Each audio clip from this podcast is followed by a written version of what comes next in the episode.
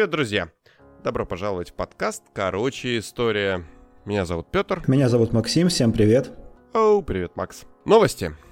Какие есть новости у подкаста? В первую очередь, мы запустили Patreon. А люди, которые давно слушают разные подкасты, наверное, в курсе, что это за сервис и о чем он. В первую очередь, он о поддержке любимых подкастов. Да, пришло время нам попросить у вас денег.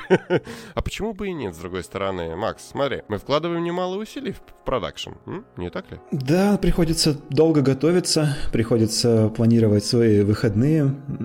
И на самом деле, э, если нам не донатить, ничего страшного не случится, мы будем и дальше продолжать э, выпускать выпуски и готовить их. Но если у нас будут донаты, то подкасты будут выпускаться с гораздо большим с душой. Большой душой. Нет, ну, откровенно говоря, что уж нам вас обманывать. Мы все равно будем делать выпуски, просто делать их э, радостней, да. Вот э, Максим, может быть, себе, я не знаю, Джонни Уокера купит наконец-то. Или что-нибудь типа того. Но, кроме шуток, все деньги, которые вы нам присылаете, пойдут на оплату хостинга и всякие такие вещи для улучшения, собственно, э, самого по подкаста, собственно, на продакшн на Патреоне. Э, ссылки будут вокруг этого выпуска, вы легко найдете его.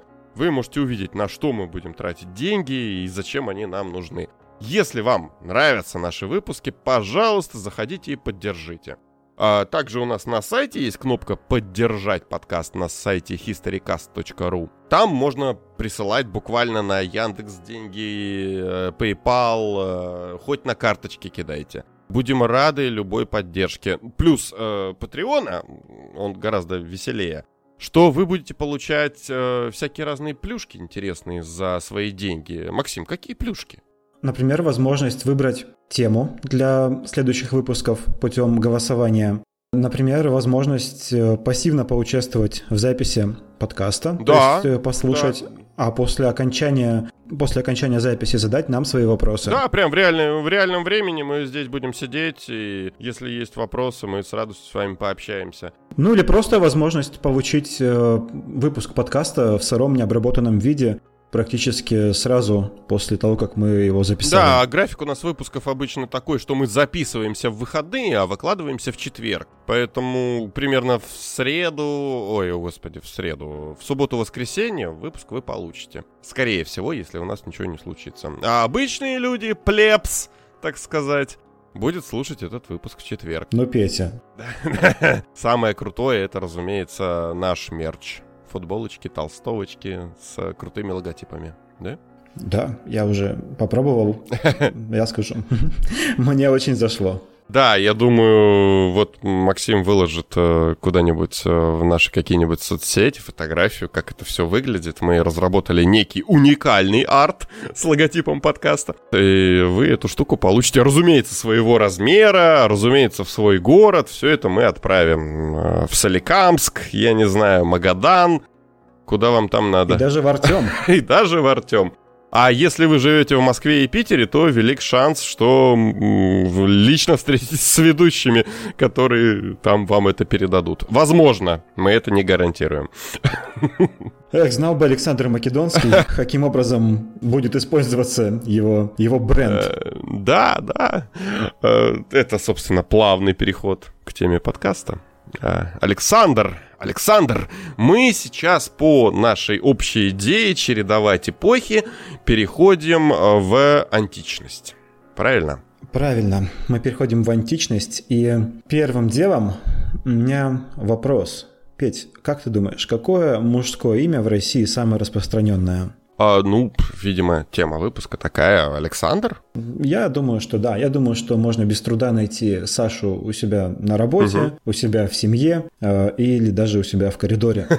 А что, что, что, кстати, Александр означает? Защитник людей, Александр. А дело в том, что еще, еще недавно это имя было самым популярным не только в России, а, но и во всем мире. Ну, опять-таки, за Россию я не берусь утверждать это со статистической уверенностью, но но это такое мое внутреннее ощущение, что вокруг очень-очень много Саш. А можно я небольшой тоже в плане юмора и релакса, пока мы разгоняемся, маленькую историю расскажу. А, у меня дитё, зовут Ваня, очень любит говорить такую фразу. Знаешь, как меня зовут? Ну, Ваня великое имя России. Вот так, понимаешь? Кстати, тоже не славянского происхождения. Разумеется, Иван да Мария, евреи евреи. Это один из э, отпечатков, которые Александр оставил э, в мировой культуре. Угу. Почему великий? Вот э, почему, э, когда говорят об Александре Македонском, говорят Александр the Great. А потому что, вот мое личное ощущение, угу. пока я готовился к выпуску, читал что-то новое, перечитывал то, что я уже знал про него, у меня сложилось такое впечатление, как будто бы я читаю про человека, который либо до сих пор жив, либо вот умер совсем-совсем недавно потому что возникало ощущение, что Александр прям вот в этом мире все еще находится, без, безо всякой мистики. Ты имеешь в виду настолько много отсылок, э, такой большой культурологический вклад он внес, да, в нашу цивилизацию? Э, разумеется, разумеется. Это какое-то евразийство, какое-то вот объединение народов. Ну, ну да, да, да. Вот мне не приходило в голову, если подумать, великие полководцы, даже вот мы, обычные русскоговорящие люди, великие полководцы. Вот, э, первое, что приходит в голову, черт возьми, ну да, это, наверное, Александр Македонский, Ушаков, я не знаю, Кутузов. Мне, например, вот так. Э, Наполеон, да, Наполеон, сюда... да, да, Наполеон точно. Александр был таким человеком, а у него в голове были цели не только завоевать, не, не только расширить свою империю, у него были мысли объединить людей, сделать так, чтобы вот э, все люди в его империи были а, братьями, имели какую-то общую культуру. Он много что для этого делал, но некоторые его действия, он же такой был импульсивный, вот и действия поэтому у него были такие импульсивные, нахрапистые. Вот э, забегая вперед, э, можно вспомнить его знаменитую свадьбу в Сузах, где он пытался поженить между собой своих друзей, своих друзей, командующих э, армией. Они почти все были македоняне с э, какими-то вкраплениями греков, с персидскими царевнами. Супруги видели друг друга первый раз, и из них только одного человека этот брак состоялся, понятно, а остальные все поразводились. То есть Александр вот этим вот э, праздником э, хотел устроить объединение народов. И это было великое событие, на нем присутствовало 10 тысяч человек одновременно. Очень любопытно, что ты с этого начал выпуск про Александра, но здесь э, есть отличные исторические параллели. А, как Александр, двигаясь в своих завоеваниях, он старался интегрироваться вливаться в захваченную культуру, можем так сформулировать, да? Так и, например, э, Золотая Орда, да, вот все эти монголы, они также действовали, по сути. То есть Александр захватывает там Египет, ему сказали, ну, ты фараон, похоже. Он такой, да, да, я, наверное, да, фараон. То есть э, в Индии, в Индии он тоже представлялся одним из э, реинкарнаций богов. Также и в Золотой Орде, да, было, то есть веротерпимость. Люди не вмешивались в культуру народов. Это очень интересно. Это, наверное, правильный путь к завоеванию, если это так можно вообще сформулировать. Ну да, то есть Александр не пытался никого ломать через колено. Э, от него он даже один из моментов таких, когда он захватывал новую территорию, допустим, вот в случае с Персией, он всегда давал указания не брать налогов выше персидских. Угу. Ну да, чтобы народ, который, в принципе, с которым тебе жить дальше, его не нужно уничтожать, нужно, нужно его включить в свою империю такая идея. Притом Александр уничтожал армию. Угу. Это такая вот фишка Александра Македонского – добивать армию. Раньше до него, как правило, люди Просто после окончания битвы приходили, договаривались э, о похоронах. Проигравшая сторона приходила договариваться о том, чтобы собрать э, убитых с поля битвы. Но Александр решил делать по-новому, видимо, пользуясь э, такой идеей, что недобитый лес вырастает. Круто звучит, да. Давай, наверное, надо сначала жизни начать. Да, итак, Александр родился в 356 году до нашей эры. А, вероятная дата рождения 6 октября. Это для тех, кто, может быть, любит гордиться тем, что он родился в один день с кем-то. Но, но это, опять же, очень вероятно. Очень вероятно. На самом деле... Мы не знаем, не да, мы не знаем. Мы знаем только есть легенда, не знаю, хотел ты о ней рассказать или нет, что когда Александр родился, сгорел местный храм Артемиды. И по легенде она, ну, он сгорел, потому что она якобы отвлеклась вот, на рождение такого героя, и храм сгорел. А, родился Александр в области Греции под названием Македония. Древние македоняне, не путать с македонцами. Македонцы — это население современной страны. Эта территория была под властью Древней Македонии, поэтому они сейчас вот так э, себя называют. Но ничего общего с македонянями они, конечно, не имеют. Ой, ты только македонцам это не говори. Они до сих пор там порят и ссорятся по этому вопросу. Но это уже современные да, современные политические реалии. А. Да, давай перейдем обратно в, Макед... в Македонию, в древнюю. Ученые до сих пор между собой выясняют, были ли македоняне греками или нет. А одни говорят, что у них слишком разные языки, а другие говорят, что, что они все-таки имели общие корни. Общие корни, вероятно, имели, но греки относились к македонцам э, не то чтобы как к варварам, но как э, к своим родственникам из деревни, потому что македоняне, македоняне они были не настолько культурные, что ли, как греки. А вот разница в обычаях, например, тут ярко проявляется в том, что греки пили разбавленное вино, а македоняне пили э, исключительно неразбавленное, чистое вино. Да, подход вообще к употреблению алкоголя у них сильно отличался. Александр, кстати, потом э, эти вещи друг с другом будет пытаться сплавить. То есть обычно пьянки у Александра начинались с какой-то музыки, с э, умных рассуждений, а заканчивались, заканчивались по-разному. Отцом Александра был македонский царь Филипп II. Потрясающий, потрясающий царь. Извини, что я тебя прерываю, я просто тоже люблю эту, эту эпоху. Филипп это, Филипп II это тот человек, которому приписывают вот эту историческую фразу, которую, которая потом транслируется на протяжении многих и многих эпох, что, мол, город не может быть назван защищенным или крепость не может быть названа защищенной, если туда нельзя ввести осла, груженного золотом это придумал Филипп. И он так и действовал во многом. Потому что у Филиппа было много золота. Да. Филипп сумел объединить Македонию, отстоять ее от э, угрозы соседних племен и получил пангейские рудники. Пангейские рудники обеспечили его золотом, а соответственно и армией. А кроме того, Филипп был искусным дипломатом и использовал нарождающиеся и распадающие союзы в соседних племенах для того, чтобы э, усилить свое влияние. А про, про маму, про маму еще надо сказать, что мама Александра вела род не от кого-то там, а от Ахила, на минуточку. От Ахила или Ахиллеса, э, героя Троянской войны. Да? А через э, своего отца Александр возводил свой род Гераклу. На секундочку.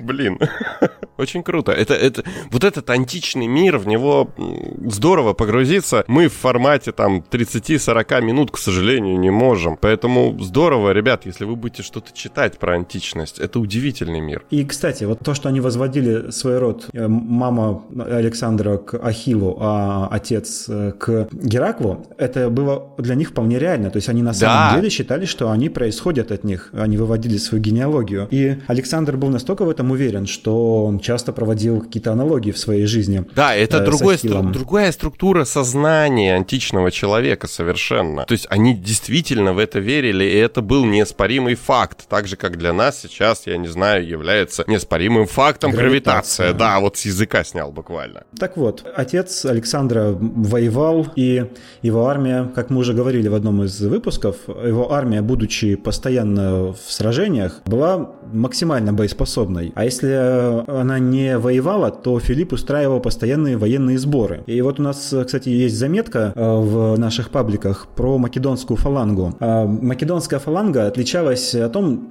тем, что ну, вот надо везде, мне кажется, нужно об этом сказать, где говорят про Александра Македонского. Ну, я про военщину могу быстрее рассказать, если...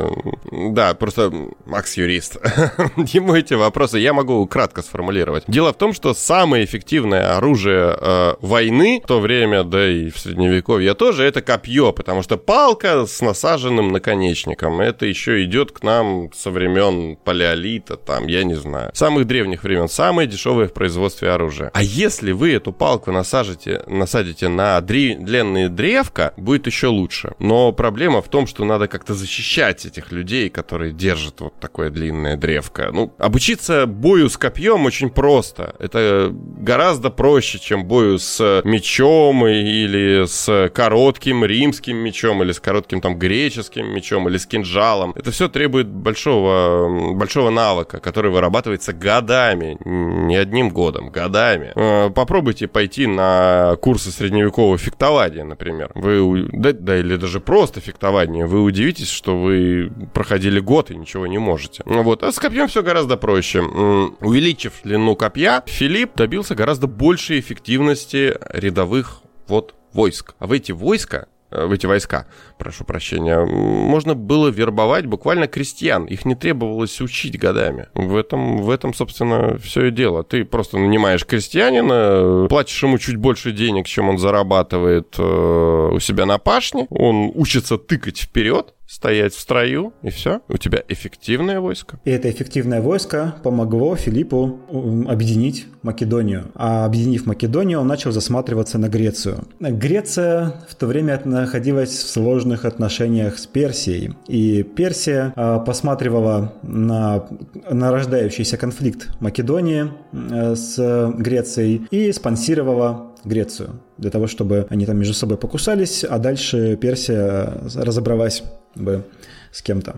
Ну, мы опять же сейчас так говорим, что Греция, Персия, ну, это все, особенно в Греции, это времена городов-государств. То есть это не то, что объединенная Греция, как мы ее сейчас видим с, единой, с единой валютой или еще чем-то. Это Афины в первую очередь. А, и вот как раз э, и между, эти города, государства, полисы, они между собой тоже периодически грызлись. И угу. вот этой грызней Филипп воспользовался. Случилось там такое событие, когда факидяне разграбили Дельфийский храм. То есть просто залезли в него, забрали золото, а потом пользовались этим золотом, чтобы нанять какие-то войска и начали ввязываться в сражение решение. Филипп решил что он отомстит этим факидянам за их святотатство. Он их наказал, а, а наказав, остался в Греции. Более того, захватил себе какие-то территории, чтобы там остаться. Про Филиппа еще пара замечаний. Первое, вот это о, такой популярный, такой популярный термин, как Филиппика, как раз касается Филиппа II. Мы же все знаем, да, что такое Филиппика. Это... Обличительная речь. Да, да, да, да, да, да, да, да, да. Филиппики придумывал оратор Демосфен. Работал над тем, чтобы доказать афинянам, в первую очередь, что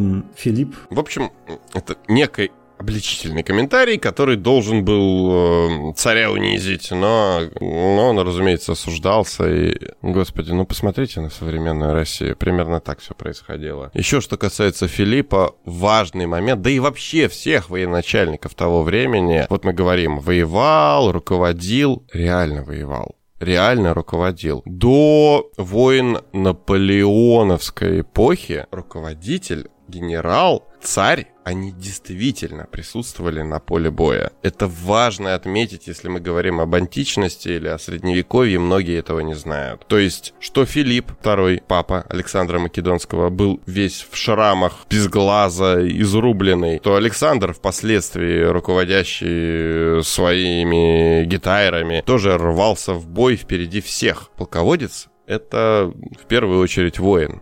Удивительное время было. В общем, Филипп расправился с э, так называемым антимакедонским союзом. Ну, кто в него входил? Афины и Фивы. Произошло это в битве при Херонее в 338 году до нашей эры. И в этой битве Александр отличился. Он командовал там одним из флангов и сумел сокрушить противоборствующий ему фланг э, древнегреческих полисов, за что был отмечен отцом. Судя по всему, отец был весьма горд своим сыном и делал на него ставку. Хотя у них были порой весьма сложные отношения, а потому что супруга Филиппа была не единственной его супругой. Вообще у него их было... Семь, по-моему, да. То есть он в этом плане обошел Генриха VIII. Ну, ну да, близко. Вообще он использовал эти браки как династические. То есть это такая была у него дипломатия. По поводу супруги Олимпиады, матери Александра Македонского, тут еще можно отметить, э, что она, вероятно, убеждала Александра в том, что он имеет божественное происхождение не только от э, Ахила, не только только от э, Геракла, что, может быть, Зевс, э, его отец. Ну, там прямая линия же идет. Если уже от Геракла, то так или иначе ты связан с Зевсом в любом случае. Ну, там есть истории, такие басни. А, конечно, подтвердить их ничем нельзя, не надо Не, это просто время такое, когда все правители так или иначе вели свой род от героев, как минимум, а, ну, то есть вот от эпохи героев, да, или, ну, максимум от богов. По поводу сложных отношений с отцом, судя по всему, Александр его ревновал к его другим супругам, переживал по поводу того, кто будет наследником Филиппа. Например, когда Филипп вступил в новый брак, то был случай, когда брат новой супруги Филиппа на одном перу, что-то там пожелал Филиппу и сказал, что вот надеется, что скоро у Филиппа э, родится законорожденный э, наследник. На что Александр возмутился и сказал, а я тебе чем не угодил? Да, там, там была вот эта сложная система, э, не лествичное право, так называемое, да, которое ну, вот у нас, например, скандинавское лестничное право или у нас э, на территории Древней Руси существовало, когда старший в роду становится наследником. А вот именно была система с тем, что император может назначать, ну, не император тогда еще, да, царь может назначать наследника. И это была большая проблема для Александра, который не был старшим сыном. Который не был старшим сыном, а кроме того, Олимпиада была этнической гречанкой. А новая супруга Филиппа, про которую я сейчас говорил, э, она была македонянкой. Поэтому у нее как бы было не то, что больше прав, но на понятийном уровне Александр переживал, что Филиппу больше захочется назначить своим преемником македонянина, чем Александра. Но, несмотря на все ссоры э, с отцом, все равно Филипп его ценил, так вот, я хотел сказать о том, что когда Филипп подчинил себе Грецию и был назначен ее гегемоном, то Греция образовала так называемый Коринфский союз. Союз городов, союз всех греков, э, который должен был сражаться против персов. Тут надо пояснить, что такое гегемон. Это временный такой военачальник, условно говоря. Я не знаю, как это сейчас нам сформулировать, да? Время. Филиппу было достаточно этого, потому что формально он понимал, что власть его...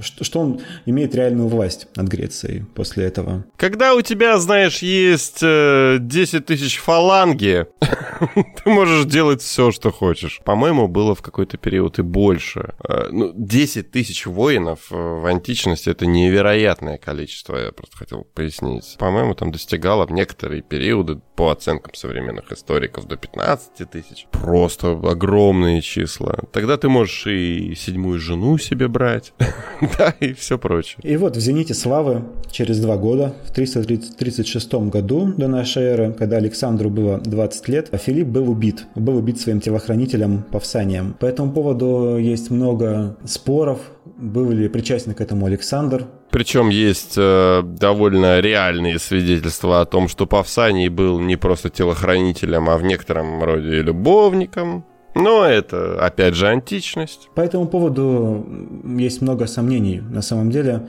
говорить с уверенностью о том, убил ли Павсаний Филиппа, будучи подкупленным, или из-за личной обиды, которая тоже имела место. Ну, сложно сказать. Ну, факт остается фактом, э, что Филипп, что он убил Филиппа, а потом бросился в бегство, после чего был убит э, кем-то из друзей Александра. Александр э, принимает бразды правления. Тут мы, знаешь, что упускаем совершенно важную вещь про людей, которые Александра учили. Про Аристотеля ты имеешь в виду? Да, про- просто это вот карь- начинается карьера человека военная, э- и э- надо, мы сказали про родителей, про маму, про папу, что это были очень неординарные люди, и мало этого, его и учили люди неординарные, например, Аристотель. Аристотель в мире ученых это примерно то же самое, что Александр в мире полководцев. Да. Аристотель это человек, который оставил колоссальный след в истории, истории. И на самом деле, ну, Александру действительно очень повезло э, с учителем. Он сумел привить ему любовь к культуре, любовь к искусству. Александр читал Илиаду, и Аристотель очень этому посодействовал. Кроме того, Аристотель вложил ему в голову э, очень важную идею панеллинизма, то есть э, превосходство эллинистической культуры над остальными, и о том, что весь мир должен говорить по-эллински. А мне, говоря про Александра Македон, Македонского и, собственно, Аристотеля, сразу вспоминается история, когда Александр с друзьями застукал его с распутными женщинами, этого старичка, умудренного летами.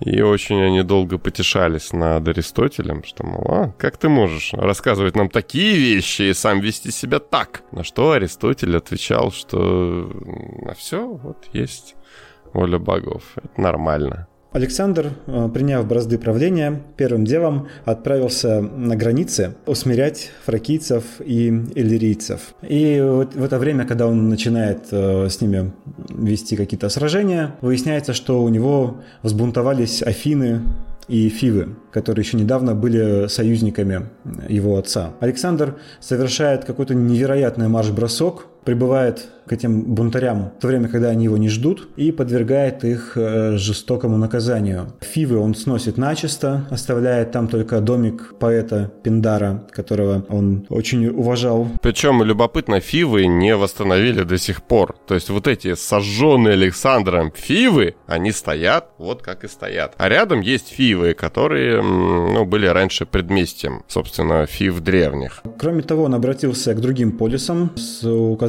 на то, что, по сути, бунтовщики нарушили Каринский союз и что их необходимо наказать. По всеобщему согласию были проданы в рабство множество жителей Афин. Это для них было позорно, потому что э, считалось, что греки не должны быть рабами. Нормально для варваров, а для греков нет. И таким образом Александр их унизил. Свободный человек не может быть продан в рабство. Вот. А Александр нарушил это правило. Покорив Грецию, Александр понимает, что ему надо идти дальше. Дело в том, что воевать с Персией собирался еще его отец. Александр решает продолжить его дело и отправляется в Азию в 334 году. Он переходит через Дарданеллы, переправляется на, вес, на весельных лодках. На самом деле там пролив составляет примерно ну, меньше двух километров, поэтому, в принципе, это не было такой очень сложной задачей. И буквально переправившись через Дарданеллы, оказавшись в Азии, Александр сталкивается с персами возле реки Граник, и там он проявляет себя каким-то невероятным образом. Река Граник была сложна для форсирования, потому что у нее были пологие берега, а на том берегу, где были персы, берег был еще и глинистый. И поэтому с тем, чтобы преодолеть эту реку, было бы куча проблем. Эта битва просто напрашивалась для того, чтобы ее проиграть. И Парменион, военачальник Александра, который служил еще его отцу, сразу